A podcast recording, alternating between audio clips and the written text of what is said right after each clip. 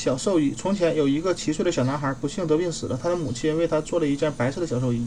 他被埋葬以后，夜里听见母亲在哭，伸手一摸白色的衣服，上面有潮湿的泪水。他睡得不安宁，于是他走出坟墓去，跟母亲说，他想睡得安稳些，请母亲不要再哭了，免得让泪水把小寿衣打湿了。母亲听他这样说，大吃一惊，心里万分难过。第二天夜里，母亲没有哭，让痛苦在心里难受着。孩子安静地睡在地上的小床上。地下的小床上，没有再去找母亲。